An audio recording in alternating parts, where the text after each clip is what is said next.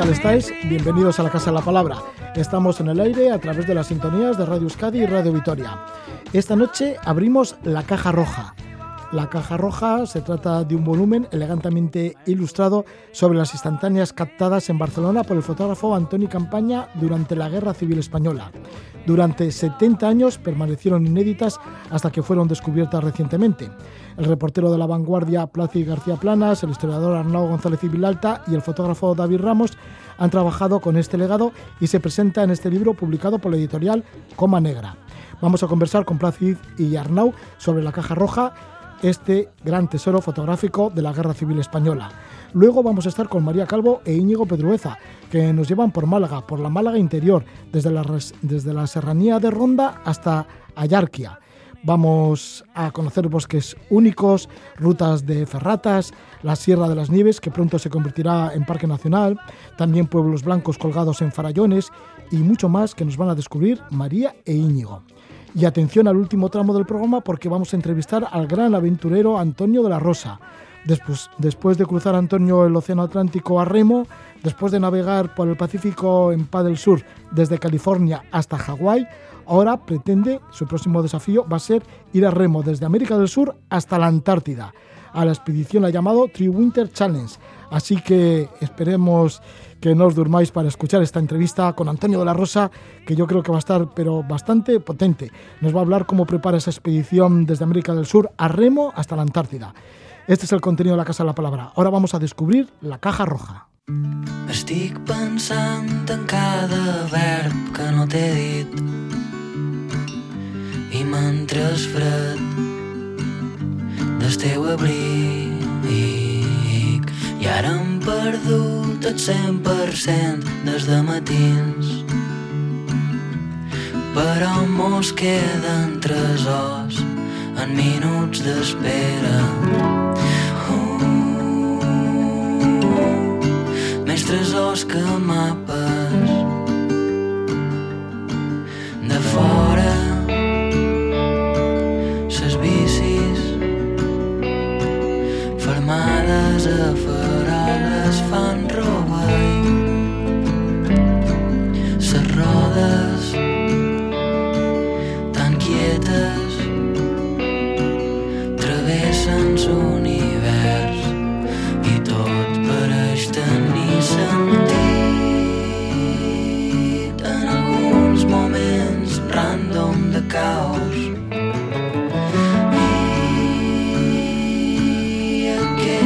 Es el tema Mesesor que Mapes, del disco Fernanda de Lluís Cabot, cantautor de Mallorca que vive en Barcelona. Y vamos a hablar de la Caja Roja, la Caja Roja, que es un grueso volumen en donde se recoge un gran tesoro fotográfico de la Guerra Civil Española.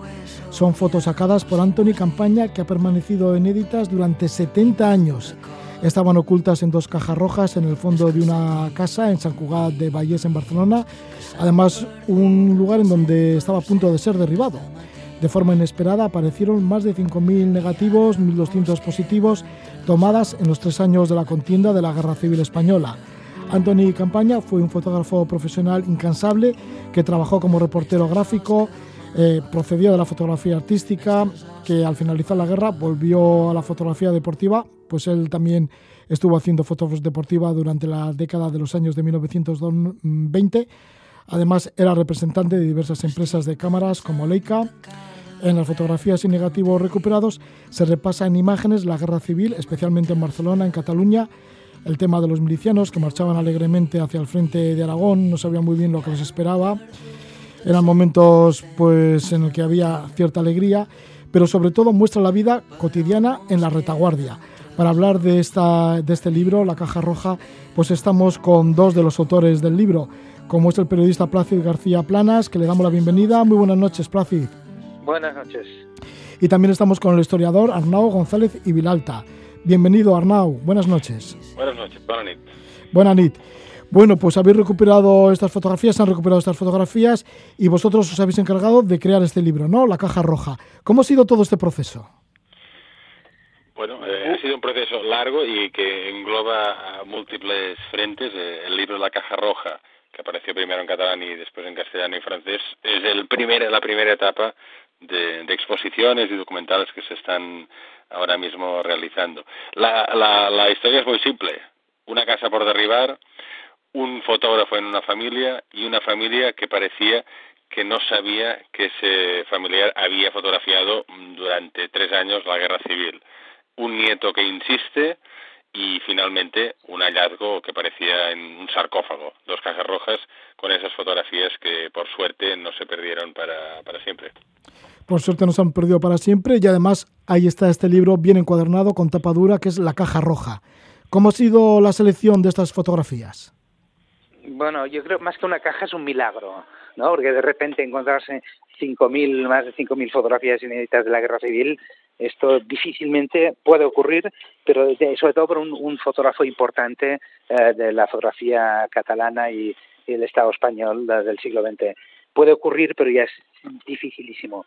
Mira, la selección, la, yo trabajo aquí en Internacional en La Vanguardia y digamos que la, la, la selección, la, la, edición de fotografías de la guerra civil es exactamente la misma con la, con la misma eh, manera de ver el mundo con la que edito cada día aquí las fotografías de cualquier guerra actual como la Siria, ¿no? las mismas tensiones éticas y estéticas a la hora de seleccionar qué fotografía. Pero en todo caso, la, campaña es un fotógrafo que lo fotografió todo en la guerra, lo que gustaba a los republicanos y lo que no, ¿eh? no se frenó para nada, era un fotógrafo, para un fotógrafo de raza, eh, fotografiarlo todo es un acto casi biológico y, eh, y, y la verdad fue relativamente fácil porque el mismo fotógrafo, su misma mirada, ya te, ya te iba diciendo los temas, cómo, cómo se, se, iba a desarrollar el libro. La verdad fue relativamente, mucho más fácil hacer el libro que la exposición, por ejemplo. Su propia mirada ya te llevaba a todo al discurso del libro. Sí, porque es un libro, pero también una exposición. Y bueno, y diremos que Antonio Campaña Bandranas, pues sí que era un hombre, pero totalmente vocacional por la fotografía y por eso seguramente que no pudo detenerse ante lo que sucedía mm, en la calle, ¿no? En Barcelona o en Cataluña en el tiempos de la contienda. Hay que decir que Anthony vivió entre los años 1906 a 1989 y que él tocó todos los aspectos del gremio como profesional de la, de la fotografía, porque fue vendedor de cámaras, experto en revelado, eh, fotógrafo de retratos de deporte, de costumbres catalanas, fotoreportero de guerra, como se demuestra en este libro, artista fotográfico de renombre y también luego con el tiempo autor de célebres colecciones de postales, porque hay algunas postales que sacó incluso en la concha de Donosti. Sí, de hecho, en los años 50 con, con otro fotógrafo catalán que en su caso sí que había sufrido consecuencias de la presión franquista, Joan Andreu Puigferran, hizo la primera gran colección eh, turística de postales, primero en blanco y negro, pero después sobre todo en color, de toda la costa peninsular y de las Islas Baleares y, y Canarias. Como decías tú, era fue un, un hombre orquestra de, lo de la fotografía que lo tocó absolutamente todo. Y con eso eh, y por eso la exposición que hay en el Museo Nacional de Arte de Cataluña que no sé si los los oyentes tendrán la oportunidad en los próximos meses de, de visitarlo dependiendo de, de los perímetros de, de confinamiento pues esa exposición lo que pretende es volver poner a Campañá en perspectiva porque era conocido, como decías tú, por fotografías artísticas por unos, por fotografía deportiva para otros, por, por las sus postales aún para otras generaciones, pero nadie nunca había visto toda la obra de Campañá eh, desde el inicio hasta el final, desde esos mm, diez años que empezó a hacer fotografía hasta que murió. Y realmente su trayectoria vale la pena eh, de manera global. La guerra civil en el medio, pero todo el siglo XX catalán y español está allí desde el turismo al fútbol, desde la SEAT a la revolución, a la guerra, todo está allí. ¿Por qué escondió las fotos y negativos en dos cajas rojas? ¿Por qué hizo invisible estas fotos durante tantos años? Bueno, que han aparecido después de 70 años. Por muchos factores. Arnau te explicará quizá los más políticos, pero yo te diría porque fue fueron tres años. Él era republicano, catalanista, católico, entonces tenía puntos para recibir de todos, todos lados y aún siendo pues eh, católico fotografió, hizo las mejores fotografías que se han hecho de los anarquistas en la Barcelona libertaria revolucionaria del 36 y 37, las, las mejores en el sentido que ellos mismos, los, los anarquistas, se enamoran de ellas y hacen postales para, para todo el mundo de, propaganda de su revolución.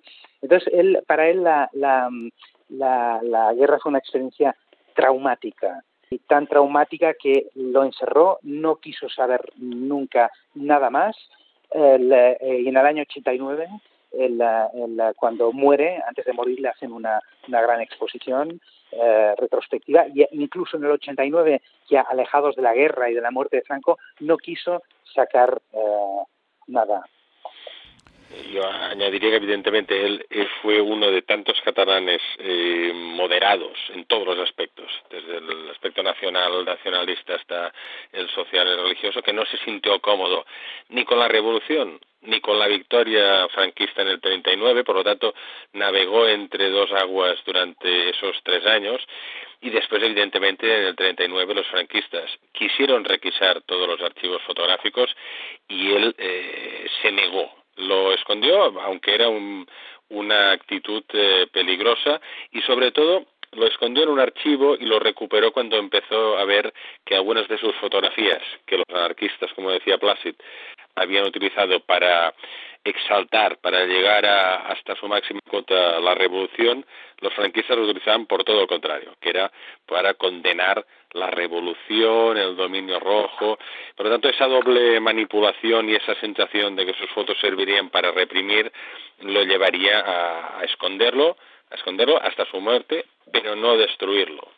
Por lo tanto, aquí la cuestión era, había una voluntad como mínimo de que sobrevivieran y nos llegaran, no sé a quién, no sé cuándo, pero que tarde o temprano alguien acabará encontrándolas llama la atención, ¿no? Todo el proceso de esos años de contienda, ¿no? Porque aparecen en las primeras fotografías esos milicianos hacia el frente de Aragón que van todos contentos, pero luego poco a poco la situación ya cada vez es como más difícil. Incluso no le gustaba fotografiar la pobreza, pero la realidad de la Barcelona de la guerra le hizo retratar los hechos y personas sumidas en la miseria. Cuando Robert Capa aterrizó en el Estado español para hacer las fotos de la guerra, no tenía ni puta idea de lo que era Barcelona, ni Cataluña, ni España eh, cuando eh, Santellas, Agustín Santellas hacía clic, que es el gran fotógrafo de la guerra, él era un fotógrafo de parte, de la parte correcta, si queréis, pero de parte. Santellas no fotografiaba cosas que incomodaran a, la República. Y en todo caso, tanto Capa como Centellas, cuando hacían clic, tenían en su mente ser portada de Newsweek. Uh, Centellas no. Centellas sencilla, sencillamente lo fotografiaba, lo fotografió todo publicó algunas cosas, pero la inmensa mayoría no.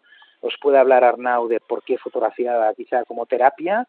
Y, bueno, al, final lo escondió todo, lo fotografié todo, lo escondió todo y yo creo que el hecho de esconderlo y de no querer mostrarlo eh, eh, es su mejor fotografía. Es una no fotografía. ¿Por qué? Porque nos retrata a todos como sociedad. Fíjate, cuando se leo la caja roja en un diario de Madrid, una doble página del libro y en la edición digital la gente se, se, todavía por la guerra civil en los comentarios de los lectores. Y eso es lo que hizo que él lo encerrara. Se abre la caja y la, la cosa continúa. Yo añadiría que, como decía Plasid, no es un fotógrafo de una causa política, por lo tanto no está buscando una fotografía que le dé la razón a unos o otros, evidentemente está más cerca de, de un sector o de otro, pero no se encuentra 100% al lado de ninguno. Y por eso fotografía, eh, como decías tú, Roge, desde gente protestando en la pedrera de Gaudí, porque quiere más eh, comida, cuando era la Consejería de la Generalitat de Gastos, y mm, acaba procesando, y por eso fotografía tanto, procesando el drama continuo y el drama, el drama cotidiano a través de la cámara. Y es su terapia. él supera la guerra a través de la cámara. Eh, evidentemente muchas de esas fotografías eran impublicables en la propaganda o en la prensa catalana o del gobierno republicano, pero por otro lado eran fotografías que podían publicarse algunas, eh, la misma imagen, en un portavoz de los anarquistas en París o en un periódico católico de Irlanda. Por lo tanto, lo que hizo es realmente aproximarse mucho a la, a la pluralidad de situaciones que se vivieron en Barcelona y Cataluña durante esos tres años. Sí, porque algunas de sus fotografías sobre la guerra sí que se publicaron, sobre todo en revistas extranjeras. Mm. Sí, de hecho se publicaron, eh, siendo generosos, un centenar de esas 5.000 eh, muchas otras pasaron por hacer de, las autoridades catalanas que no, no creyeron que fuera oportuno enseñarlas pero el grueso realmente era, era inédito.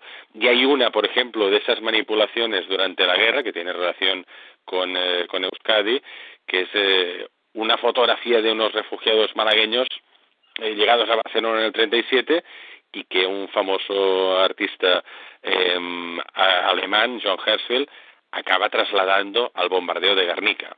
Por lo tanto, la fotografía de campaña realmente era utilizable porque era estéticamente perfecta y porque tenía un mensaje tan potente por todo el mundo. Y eso tenía sus pros y sus contras. ¿Cómo se retrata la vida cotidiana en Barcelona? ¿Cómo la retrata el autor, Antoni Campaña? Pues la retrata como cualquier escenario de, de una guerra o de un cambio abrupto de una realidad. La gente se adapta.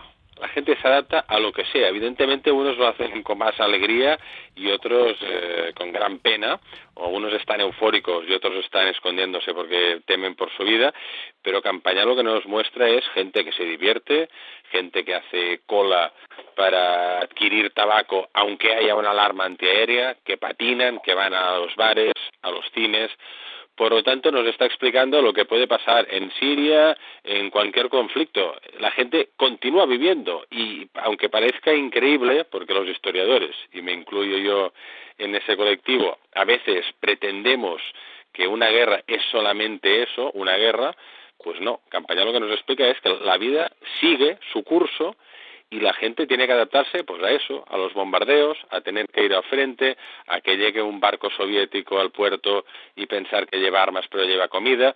Por lo tanto, una nueva vida cotidiana que ha transformado de manera radical. Y eso campaña realmente es particular.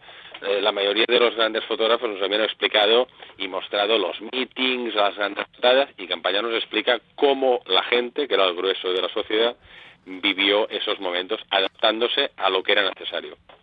Pues ahí está este libro, La Caja Roja, en donde se encuentra ese gran tesoro fotográfico de la Guerra Civil Española, de esas fotografías recuperadas de Antoni Campaña.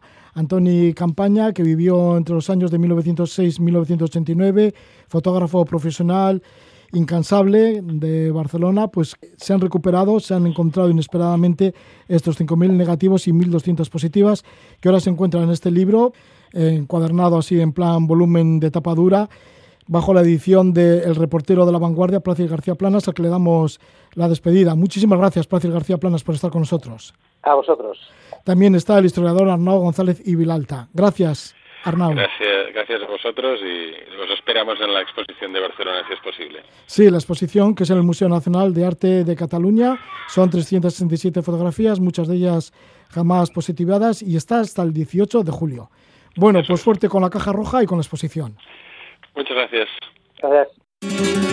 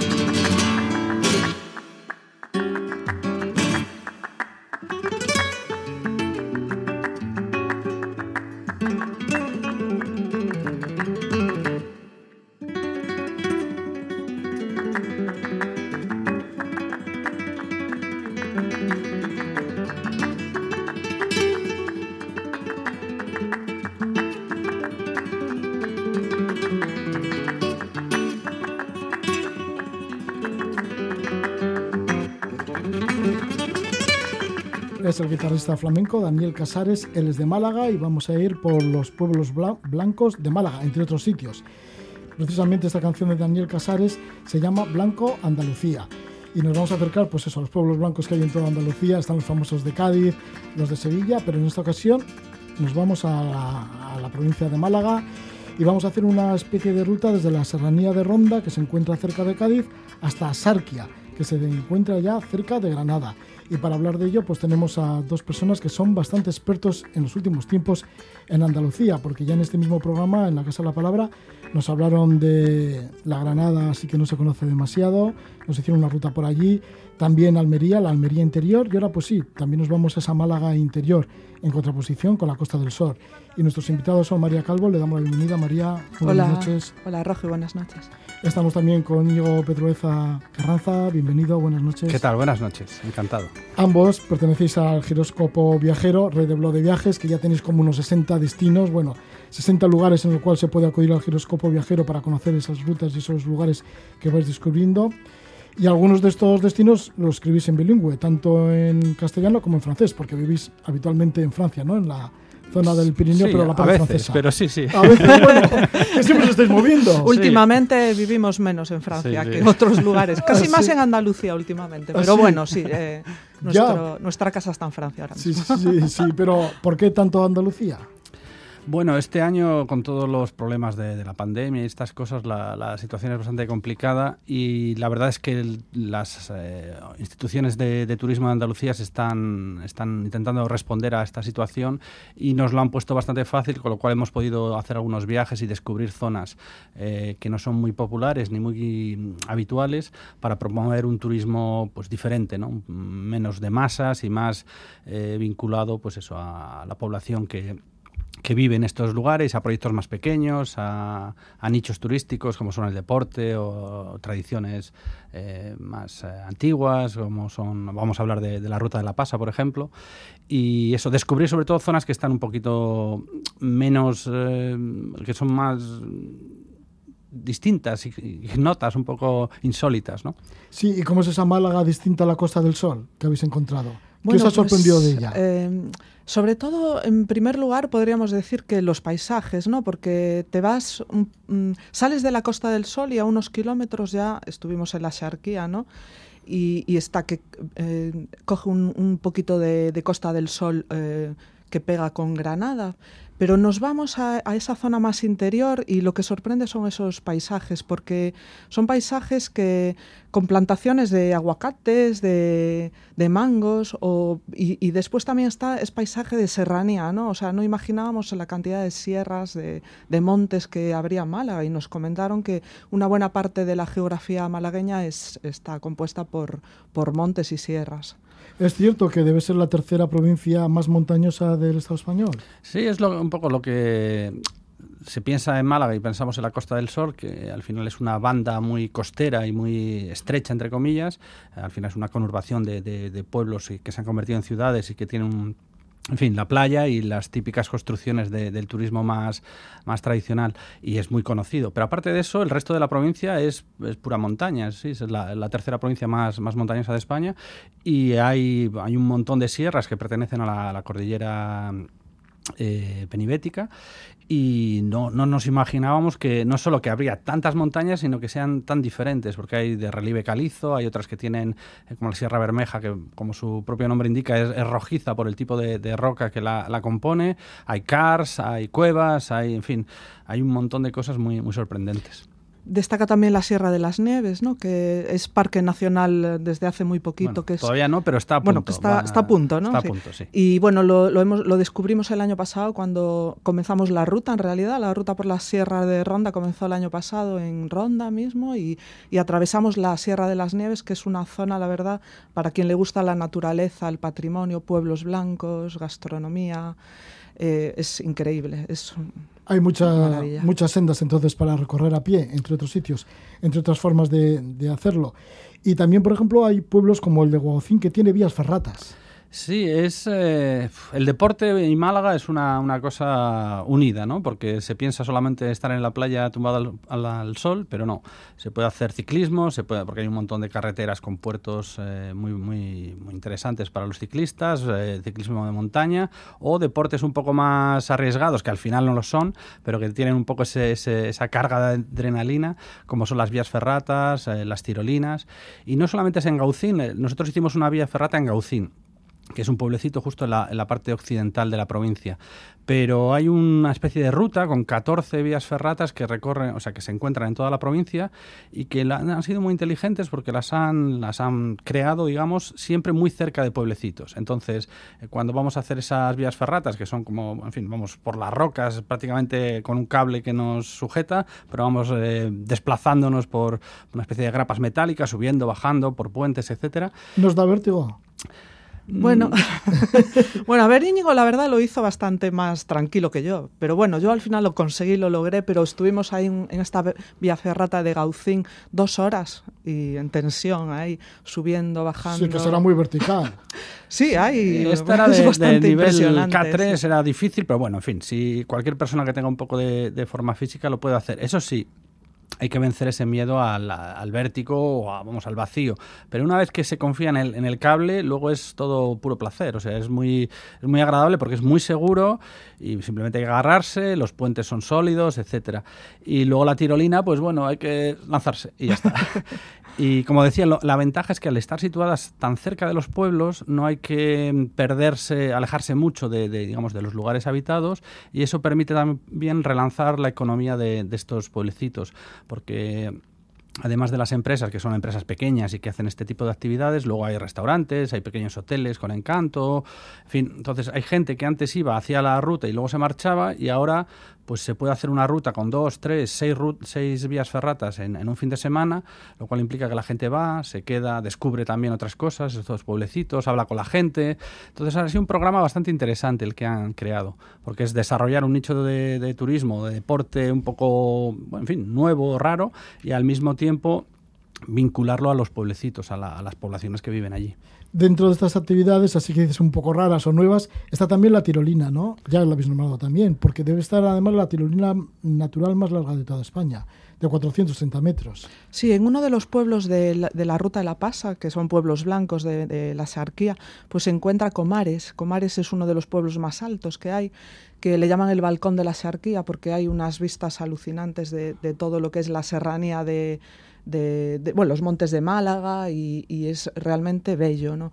Y se puede ver el Mediterráneo allá al fondo. Bueno, pues en este pueblo que hay un castillo, hay una, hubo una fortaleza, eh, ahí está, se encuentra la, la, tirolina más larga de España en, en, en anclajes naturales. O sea, nosotros la hicimos, al principio, bueno, yo lo mismo, me pasó un poco como con la vía ferrata, que muy nerviosa al principio, pero luego ya, así que te lanzas, es realmente te relajas y es es muy, muy chulo porque vas y dura bastante sí, lo que cruza, es este. Cruza un, un, hay un, está el pueblo en una colina y enfrente hay otra colinita más baja y lo que haces es cruzar ese espacio que hay en medio. Y, y, y te fijas en el paisaje, sí, o sea, sí, estás disfrutándolo, la verdad, vale la pena. Y hay, bueno, esta es una de las más importantes de, de esta. Hmm. Entonces es, eh, choca un poco el, el contraste entre pueblecitos que son bastante tranquilos y en fin, animados como todos, pero bueno, pueblecitos pequeños, ¿no? Donde la gente pues va a su café, se toma y al mismo tiempo ves a la gente pues vestida con los arneses, con los trajes y que hace este tipo de actividades y, los, los, la gente del pueblo pues te dice, ah, pues yo ahí no me he subido o ahí no me subiría. Entonces es, es, interesante, nos ha parecido muy, muy útil el combinar y el reunir a la gente de, de, los pueblecitos también con, pues esto, puede haber gente que viene del extranjero o gente que es muy deportista y que hace este tipo de cosas raras entre comillas, pero vamos, que son muy recomendables y totalmente seguras. ¿Por qué se llama la ruta de la pasa? ¿Qué tiene que ver la uva pasa con esta ruta? Bueno, la, la pasa moscatel es, es, una, es uno de los productos estrella de la zona, podemos decir. Y, y bueno, nosotros estuvimos eh, visitando un cortijo, eh, estuvimos con gente de allí que, que cultiva las, mm, la, las uvas moscatel y hace pasas. Y bueno, antes nos preguntabas un poco por qué, o sea, qué es lo que nos pareció, nos sorprendió del paisaje de aquí. Bueno, o sea, nosotros llegamos ahí, empezamos, eh, fuimos con una con una pequeña empresa que nos llevó unos guías jóvenes que nos llevaron por esa zona, nos, nos, llevaron a conocer a esta gente de este cortijo, ¿no? conocidos de ellos, y era todo muy familiar, ¿no? y nos sorprendió, en el paisaje se, silencio, ese... Eh, te subes en, en, una furgoneta de estas panorámicas y vas viendo esos paisajes que pasan, ¿no? Vas subiendo, te pierdes por carreteras eh, con un montón de curvas, llegas ahí a, esos cortijos, son pequeños, ¿no? Humildes. Y, mm, el paisaje es súper bonito, es de, viñedos, de uva moscatel, pero también tienes al mismo tiempo los, los frutales tienes bueno los mangos, eh, eh, frutas eh, subtropicales no porque el clima es súper benigno para los aguacates y los mangos. Y bueno hoy en día es un poquito más rentable que la pasa. Lo que pasa es que en esta zona todavía subsisten bastantes familias de, de las pasas unas 2.000 familias subsisten. Y, bueno, entonces eh, se creó esta ruta un poco para conocer eh, todos los pueblos de donde se cultiva o donde se produce la pasa. ¿no? Y bueno, fue una experiencia muy, muy interesante conocer a esta gente, escuchar cómo trabajan, porque al final eh, estas, estos viñedos están en, lomas, ¿no? O sea, es, no, se puede, no se puede mecanizar, no se puede meter ahí máquinas para, para hacer la vendimia. Y bueno, nosotros como fuimos en septiembre, que era en plena época de la vendimia, pues estuvimos allí, acababan justo de recogerla y vimos los paseros, que son así como unos secaderos. Sí, unos secaderos que están inclinados, ¿no? Y allí estaba la pasa secando, nos contaban que les tenían que dar vuelta, ¿no? Para... Y bueno, después participamos también en la, la corta de la, de la pasa. Picar la pasa. Picar la pasa. Cogen los racimos y una a una se van, se van cortando las pasas. Y luego, eh, como se hace toda a mano, por eso tiene, es un trabajo bastante eh, grande y el precio al que se paga eh, no es tan competitivo como el de otras uvas pasas que vienen de, otros países y por eso se ha perdido. Pero hace eh, antiguamente este, la producción de la uva pasa era uno de los, eh, de los, productos más importantes de toda la zona. Y ahora es interesante que gente como, estos chicos jóvenes, Cipriano y María, que, fueron ellos los que diseñaron un poco esta ruta para recuperar y para mostrársela sobre todo al público extranjero, pero yo creo que el, el público nacional también debería eh, conocerlo y, reconocerlo, ¿no? Ese trabajo de los agricultores que, que se ha minusvalorado durante mucho tiempo y en cambio hoy se empieza a recuperar, ¿no? Porque siempre hay calidad y son, los productos son, son mucho mejores. Sí, de hecho fue la pasa fue declarada Patrimonio Agrícola Mundial recientemente, un poco para proteger, eh, eh, bueno, esta, la pasa, las tradiciones, mm. paisajes, etcétera.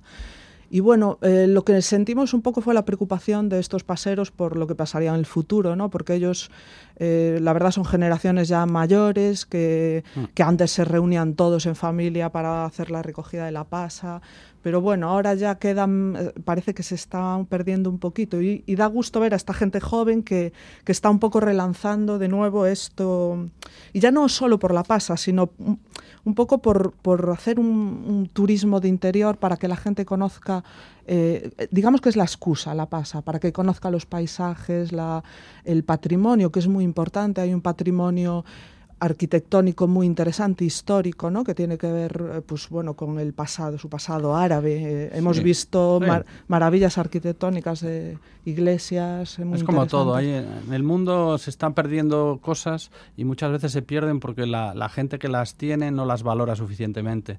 Entonces es interesante porque, eh, volvemos un poco a, la situación actual, el futuro va a ser un futuro donde esperemos que no haya un turismo tan masivo y que sea como muchos turismos muy, más adecuados a los viajeros que a los turistas, ¿no? Y que eso solo se puede hacer dando valor a las diferencias que tenemos y abriéndolas para que el resto de la gente las descubra y las conozca y las aprecie también, tanto los locales como los, los que vayan a, visitarlo. Sí, un turismo más humano, con más contacto con la gente local, ¿no? Para que ese contacto vaya también en beneficio a la gente local. Exacto, exacto. Sí. ¿Y qué son los bosques de estos bosques que parece ser que son los únicos de Europa o de los más grandes que hay en Europa de pinsapos?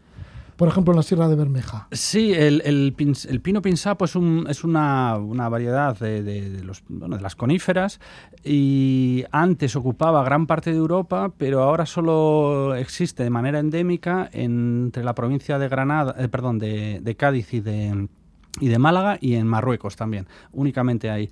Y es un tipo de pino un poco particular porque las, eh, las acículas, las, las, hojas que tiene, eh, son gruesas, parecen eh, como si fuesen de una planta grasa, no son tan, tan estrechas como las de otros tipos de pino. Y entonces los árboles pues son, son muy curiosos y solo resisten o solo se mantienen en algunas partes de la Sierra Bermeja y en Grazalema, en, en la zona de Cádiz también.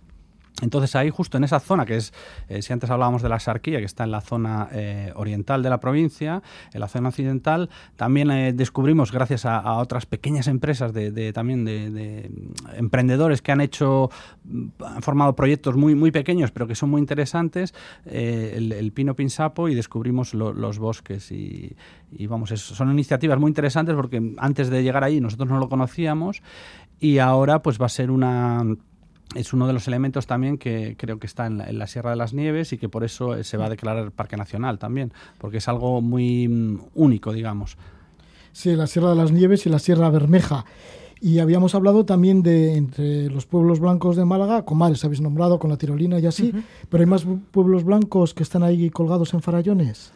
Sí, tenemos, eh, bueno, el pueblo donde estuvimos en el Cortijo se, se llama Almáchar, ¿no? Es uno de los, hay mm. dos pueblos que se disputan ahí un poquito la eh, ser la capital de la pasa, ¿no? Mm. Moscatel, y está eh, Almachar por un lado y el Borge por otro. Y bueno, fueron visitas muy interesantes, ¿no? Nos lo pasamos muy bien porque, eh, bueno, tanto disfrutamos de la gastronomía y de rutas, visitas por los pueblos, que son así pueblos pequeños con callejuelas, así un poco con una fisonomía árabe, ¿no? Y visitamos, pues bueno, las, las iglesias, la con... Mm. Eh, eh, tienen, por ejemplo, eh, entras a la iglesia y ves todo ese artesonado árabe. Sí, tienen el estilo mudéjar, y es, que es muy, muy esa mezcla de, estilos, árabes con, ideas cristianas. En fin, es un, el morisco también era zona muy morisca de, se habla mucho de las alpujarras, pero todas estas serranías de, Málaga fueron zona de, bueno, de, donde se refugiaron los, los moriscos después de, de la reunificación o de la conquista de, Granada por, los reyes católicos. Entonces, es una zona con mucha historia, con mucha relación también con, Marruecos y con y con África y bueno, hay una mezcla eso de culturas y de influencias que es muy, muy interesante. En fin, eh, de Málaga se habla mucho del Caminito del Rey, que es precioso, pero hay muchísimo más aparte del Caminito del Rey o de, la ciudad de Málaga también es, muy interesante, nos encanta, pero no hace falta, se puede, en fin, Málaga es una provincia como todas al final, pero muy, muy interesante y que tiene para todos los... Sí, pensamos en, la Costa del Sol, pero mm. realmente, o el Caminito del Rey o, o Ronda, pero realmente hay muchísimo más, que es lo que buscábamos nosotros, algo diferente relacionado con la naturaleza, paisajes, eh, patrimonio gastronomía, ¿no? Bueno, pues ahí habéis ido descubriendo esas serranías de, Málaga, todas esas bellezas que habéis podido comprobar y todas esas tradiciones, nos lo están contando María Calvo y Íñigo Pedrueza Carranza, que forman parte del giróscopo viajero, que ya habéis venido bastantes veces por aquí, por la Casa de la Palabra. Hemos hablado también de la Granada distinta, de la Almería interior, esta vez nos toca Málaga, esa Málaga interior de las serranías y, la Málaga montañosa. Muchísimas gracias por vuestra visita, Íñigo y María. Y ya lo último que os pediría, para el que quiera más información de todo lo que estamos hablando. Pues en el, blog, en el giróscopo.es, tenemos unos 10, 15 artículos sobre Andalucía que hemos escrito en los últimos dos años y hablaremos más porque falta Córdoba, falta... En fin, habrá más información. Ahí se puede consultar todo. Muy bien, pues hasta la próxima. Muchas gracias. Hasta, la próxima, Roger.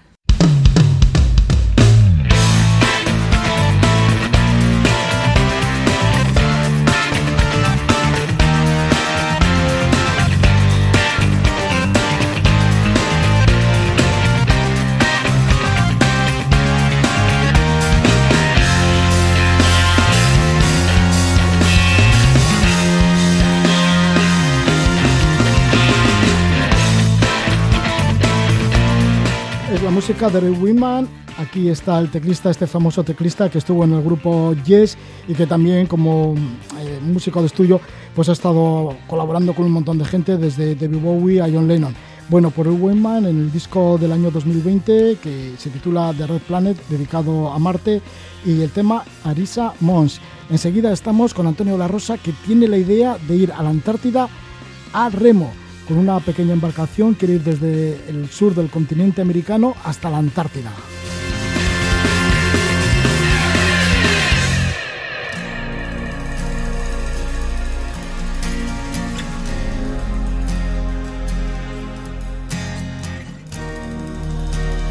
Antonio de la Rosa nos tiene acostumbrados a realizar con éxito expediciones que parecen imposibles, entre ellas cuando cruzó el Atlántico a remo y el Pacífico en Paddle Sur desde las costas de California hasta Hawái. También ha dado la vuelta a la península en Paddle Surf. Ha remado por Groenlandia y ha hecho largas travesías en esquí por Laponia y Alaska. Esto entre otras muchas aventuras. Y ahora se propone un mayor desafío. Quiere llegar remando desde el sur del continente americano hasta la península antártica. Una vez allí, colocará un velamen a su embarcación para navegar a Isla Elefante y a la isla de Georgia del Sur, emulando a Ernest Shackleton. Le damos la bienvenida a Antonio de la Rosa. Muy buenas noches, Antonio. Hola, buenas noches. ¿Qué tal? Antonio, pues sí, que esta igual es tu expedición más complicada o más difícil, ¿no? Por eso de atravesar, entre otras, el estrecho de Drake. Sí, sin duda, esta, esta será la expedición hasta el momento más complicada, porque, bueno, me doy, todas son complicadas, ¿no? Sobre luego depende también, depende siempre de la climatología. Eh, yo he cruzado a remo en Banco Móvil el Atlántico y he cruzado a remo de pie el, Pacífico. En esta ocasión voy, digamos, voy a ir por la, línea divisoria del Atlántico y el Pacífico, pero la línea más más más antártica, ¿no? Y esa línea donde chacan el Atlántico y el Pacífico, el, el Estrecho de Drake o el Paso de Magallanes, ¿no? Conocido comúnmente pues es un lugar donde donde las, las buenas condiciones climatológicas duran nada más que tres o cuatro días y yo calculo que mi travesía van a ser de dos a tres semanas entonces seguro seguro que agarraré días de mal tiempo ¿Cuántos kilómetros son? Porque son alrededor de 500 millas náuticas lo que quieres hacer hasta la península antártica. Eso es, sería cruzar desde, desde la parte sur, posiblemente al sur de Isla Navarino, eh, Puerto Williams, eh, Ushuaia, bueno, esa zona, cruzar hasta la Antártida, hasta la península Antártida, son unos, en kilómetros, 800 kilómetros, más o menos. Y bueno, ahí no concluye mi viaje. Si consigo llegar a la Antártida a remo, eh, lo que haré será convertir esa embarcación a remo, que es la misma con la que crucé el, Océano Pacífico, con, una, con unas eh, lógicas mejorías, sobre todo a nivel de resistencia, de estructura de la embarcación. Le vamos a poner un refuerzo frontal por si tengo colisión con algún, con algún tipo de hielo iceberg le vamos a poner un sistema de banco móvil para poder remar sentado en vez de ir de pie como fui en el, en el Pacífico y además ese soporte de un mástil para, para colocar una pequeña vela para mi segunda parte de, de la expedición. Ahora os cuento cuál es la segunda parte y entonces esa, esa parte la haremos, la haremos solo a vela, digo, perdón, solo a remo con esa con esos refuerzos y esa mejoría de estructura de la embarcación. Para continuar, pues vamos con esa primera parte, ¿no? Porque claro, te vas a topar en el estrecho de Drake, en el paso de Drake, con vientos huracanados, con olas que dicen que son gigantísimas, ¿no? Según la meteorología. Claro, muchos de los barcos que parten ya calculan un poco por la meteorología que pueden pasar, pero como tú vas a estar como dos o tres semanas, fíjate, no puedes calcularlo. Sí, no, no puedo calcular. Puedo calcular que esos primeros tres o cuatro días sean favorables y lógicamente voy a estar esperando eh, antes de empezar a una ventana de buen tiempo eh, que me durará tres o cuatro días, pero yo sé que voy a voy a tragarme de tres a cuatro temporales, es seguro. Eso no, no me va a quedar otra. Voy a estar ahí y, bueno, a ver si hay suerte y ese temporales que me vienen, pues no son las olas más preocupantes que esas olas tan grandes o el viento es eh, que esas olas que son de 8, 10, 12 metros, son como grandes montañas, esas olas no cierran, ¿no? Son olas de viento muy grandes, pero y esos vientos que pueden llegar a ser de, de 100 nudos, ¿no? De cerca de 200 kilómetros por hora. El problema es que esos temporales normalmente vienen del oeste eh, y lo que pueden hacer es que me desplacen la embarcación hasta el punto de que luego yo no pueda retomar rumbo para llegar a la, a la Antártida, ¿no? Eh, es lo que más me preocupa. Realmente mi objetivo final es llegar a Georgia del Sur. Ese objetivo casi es más, más asequible que, llegar a la Antártida, porque al final esos vientos del oeste al este lo que van a hacer es, es acercarme a acercarme a Georgia del Sur. ¿Cómo está preparada la embarcación? Porque es un modelo que lo has diseñado tú mismo. Sí, bueno, lógicamente lo he diseñado yo, pero asesorado por, por ingenieros navales y por la empresa de construcción Sinercia Racing Group en Cartagena, que sin, sin duda son de los posiblemente de las de las empresas más seguras a, nivel mundial en este tipo de construcción, tipo sándwich, eh, eh, con composites, ellos son auténticos fenómenos de esto, han, eh, han diseñado piezas fundamentales que llevan algunos barcos de Copa América, de la Vende Globe que acaba de, de pasar ocho embarcaciones que han participado en la Vende Globe llevan accesorios o han sido construidas aquí en, en Cartagena por Sinecia Racing Group y bueno, eh, estoy en muy buenas manos y tengo confianza plena en los materiales, en la construcción y estoy seguro de que esto, de que va a ir, la embarcación va a ser el menor de mis problemas. ¿Cuál es la seguridad, la seguridad de esta embarcación? Porque puede ser que vuelques con las olas y con las corrientes. Claro, pero esta, esta embarcación es autodrizante. Esto quiere decir que, se que, si llegara a volcar y a dar la vuelta, se, se vuelve a poner de pie. Lleva una orza lastrada con 30 kilos de plomo. Eh, el volumen de la embarcación está diseñado para que nunca se pueda quedar boca abajo. Eh, ni siquiera aunque se quede lleno de agua, eh, la parte de la, la parte de cubierta y la parte de la, de la cabina frontal, que es la parte que más asoma de la, la obra la obra muerta de la embarcación, esa parte pues es, digamos que si quedara boca abajo es muy inestable y bueno, luego está en que yo haga bien las cosas, ¿no? En que yo coloque todo el material de peso lastrado en la, en la parte del, eh, más baja de la embarcación para darle más estabilidad, hay que lastrar bien los pesos ahí y hacer bien las cosas, lógicamente ir siempre afianzado en la embarcación y no cometer errores. Eso es la seguridad, la garantía de éxito de esta expedición. Antonio, ¿y cuál es la segunda parte de la expedición?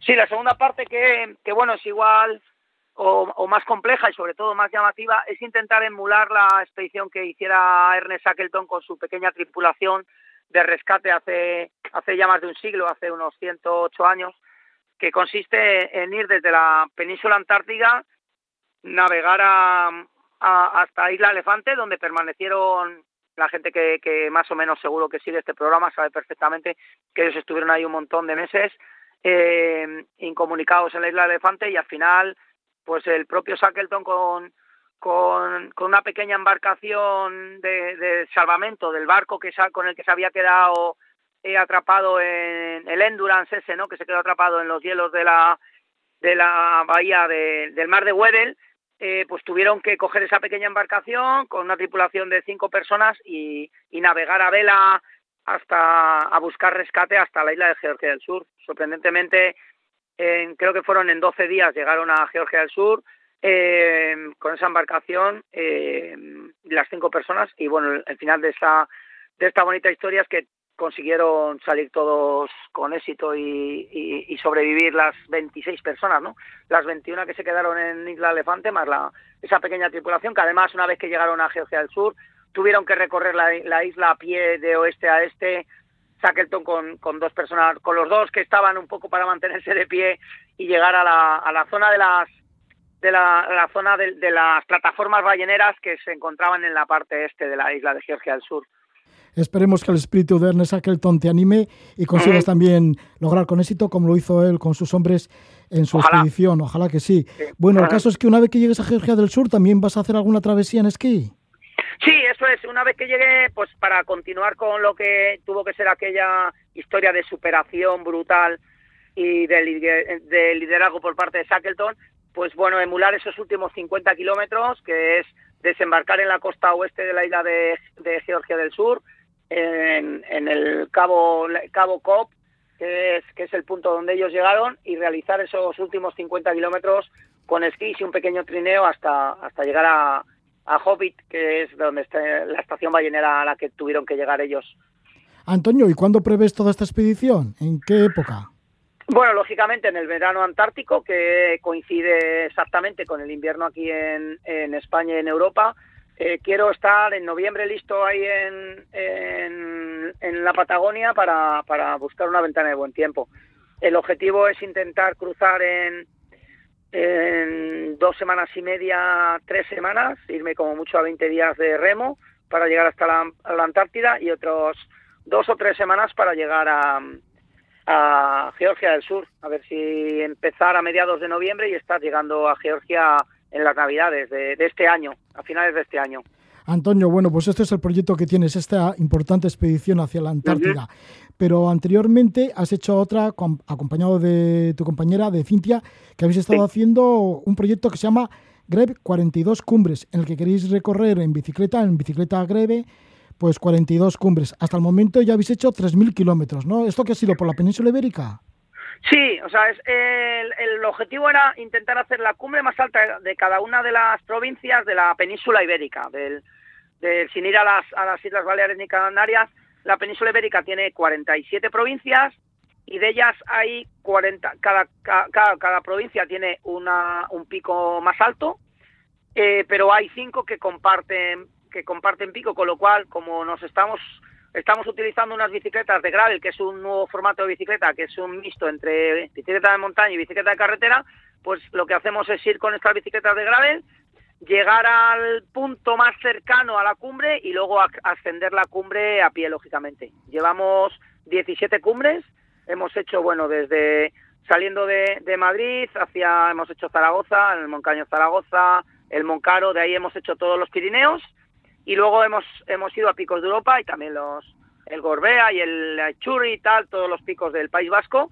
Y en estos momentos, bueno, nos encontramos, bueno, no en estos momentos, tuvimos que parar la, expedición porque empezaron las, las normas de confinamiento y claro, no era lógico que estuvieran confinadas las provincias y nosotros por ahí con la bicicleta recorriendo provincias. Entonces llegamos a Riaño, ya camino, ya habíamos hecho picos de Europa, y montaña leonesa y palentina y ya íbamos camino a Galicia para hacer las cumbres de Galicia y después bajar a Extremadura y Andalucía y en Riaño hemos tuvimos que regresar a Madrid, con lo cual retomaremos en cuanto pasen ya eh, las prohibiciones con el tema del confinamiento. Esperamos ahora en veranito, finales del verano, poder retomar esa expedición y, y completarla con éxito. Bueno, pues que sea así para el verano, completar con éxito esa expedición, grave 42 cumbres y luego pues esa expedición magnífica que vas a hacer remando desde el continente americano, desde el sur del continente americano hacia la península antártica y una vez que has hecho esto a remo, desde allí pues ir hacia la isla de Elefante y a la isla de Georgia del Sur poniendo un velamen a tu embarcación. Que lo consigas con éxito, Antonio La Rosa. El que quiera seguir tus expediciones, ¿cómo lo puede hacer? Sí, bueno, voy a llevar un localizador eh, que estará en mi página web, en antoniodelarosa.net. De todas formas, hoy día todo el mundo por las redes sociales, yo tengo Facebook y Instagram y Twitter, ahí también iré diariamente, pues llevaré un sistema de posicionamiento y diariamente iré colgando posts, con lo cual espero que la gente me siga mucho, me anime y seguro que eso me va a ayudar a, a completar con éxito esta expedición. Pues ahí va nuestro ánimo. Muchísimas gracias, Antonio de la Rosa. Gracias a vosotros. Un saludo.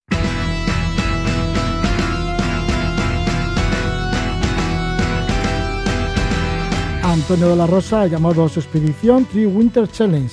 Ojalá tenga suerte y será ya más o menos para noviembre, para América del Sur, para cruzar a remo hacia la Antártida, con el paso del Drake, el estrecho de Drake y sus grandes olas y huracanes y demás. Bueno, nosotros nos despedimos, lo vamos a hacer con música que llega desde Oslo, desde Noruega. El grupo se llama Suburban 6, hacen rock progresivo que a veces recuerda por las voces a Gentle Giant, un gran grupo que hubo en otro tiempo de esta faceta del rock progresivo. Nos despedimos, que disfrutéis de la noche, que vaya todo bien, Gabón.